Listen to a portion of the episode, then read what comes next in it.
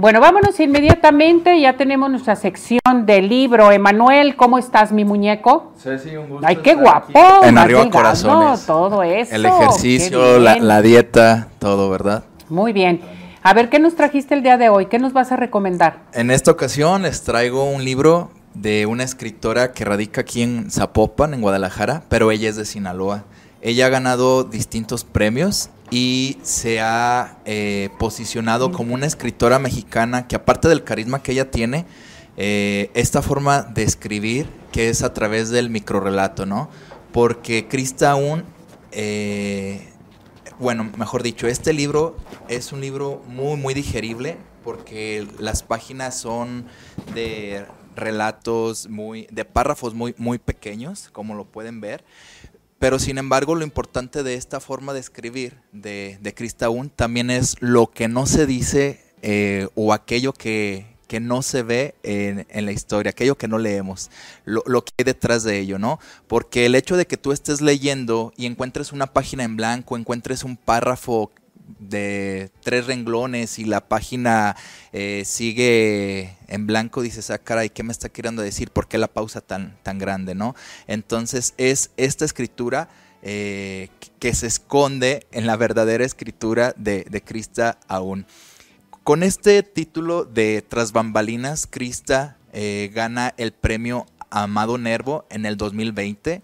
Y pues bueno, esta es una edición de Ediciones Lirio que me, que me gustó mucho, tanto por la composición de, de la portada, el material que utilizaron, eh, sus páginas. Bueno, realmente creo que es un libro que mínimo, mínimo tenemos que leer eh, en dos ocasiones. La primera vez, dejarla eh, un tiempo y retomarlo. Yo este libro lo leí el año pasado y nuevamente ahora para recomendarlo lo volví a leer y entendí nuevas cosas, entendí ese contexto tan, tan eh, emocionante, porque Tras Bambalinas es un drama total, es un drama, eh, es una historia la cual inicia con nuestro personaje principal, que es un chico, el cual eh, tiene la edad de seis años, vive con la mamá soltera y duerme con ella.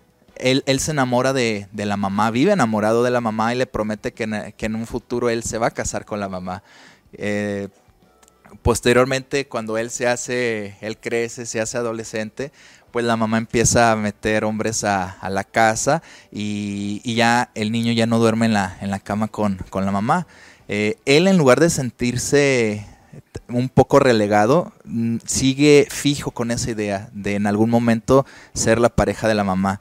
Eh, luego se dan cuenta que en un, en un comercial... Que, mencionas esto porque sí. tenemos que estar muy alertas todos los padres de familia y, con esto, y, y porque hay muchos que, padres sí. de familia que, que, duermen con los hijos. Y, fíjate que psicológicamente nos trae ciertos trastornos, ¿no? Es que dices, ¿qué pasó? O sea, ¿por qué si dormía con mis papás sí. o dormía con mi mamá y ahora de un momento a otro, ¡pum! Sí. A la me, gusta cama. mucho la historia porque Krista aún eh, expresa también la condición humana que tú dices, es una historia, sí es ficción, pero ¿en qué se basó ella, no? Entonces, eh, la mamá dice, por tu culpa yo no fui actriz, por tu culpa naciste tú y yo no me pude dedicar a lo que yo quería. En eso eh, le ofrecen, o más bien dicho, encuentran una, eh, una, un empleo en la televisión como actriz y ella de, de, ser una mamá alcohólica que cantaba en los bares, hace audiciones y pues la eligen. Y a partir de ahí la carrera eh, sobresale. Este, fíjate que son páginas, como decía, de párrafos muy, muy pequeños. Ajá. Si te fijas, eh, si, si, gustas verlo. A ver, voy con el libro. Sí. Déjame observarlo. Dice tras bambalinas. Pero sin embargo, esos párrafos son los, que los, que te, los, que te, dan Miren. ese pensamiento, esa, eh, esa reflexión, porque es una historia que, wow, eh, engloba tantos, tantos temas, así como los finales también que, que mete Crista 1. Mete la vida aquí de. El, se, posteriormente, la, la, mamá se casa, el esposo se enamora del hijo, el hijo le dice a la mamá: Soy gay. Este, se empieza, la mamá primero lo vestía. Dice, Yo no quise ir a la universidad, cuidarla lleno mis horas. Algunos decían que era la dama de eh, compañía, incluso iba. Hubo quien dijo que yo era la mucama. En un momento damos. Mucama significa también que te cuida la es persona. que el, el, hijo le hacía todo a la mamá, le la maquillaba, la vestía, le hacía de comer, era, era literalmente el sirviente y la mamá no lo valoraba. Entonces es una historia muy, muy, muy padre. Muy padre. Y, y como te digo, el final, wow, o sea, a mí me sorprendió Muy porque es libro, ¿eh? Y en tres, cuatro párrafos te da los finales de, de cada historia de estos personajes y dices, wow, a mí ¿Qué dice realmente me, me impresionó bastante y es un libro que, que debemos de leer, como ya lo dije, mínimo dos veces para comprenderlo para totalmente. poderlo comprender, Así pero hay ciertos párrafos, ciertas frases que dice, en fin, que sí te llegan luego luego, o sea, Sí. que lo que lo este lo puedes llegar hasta meditar en un momento Sí. dado y qué es lo que está pasando también con tu propia vida, ¿no? Con tu familia, con o sea, qué es lo que estás haciendo. Sí, Eso es muy importante. muy, muy, buen libro. importante leer escritoras eh, mexicanas. Exactamente.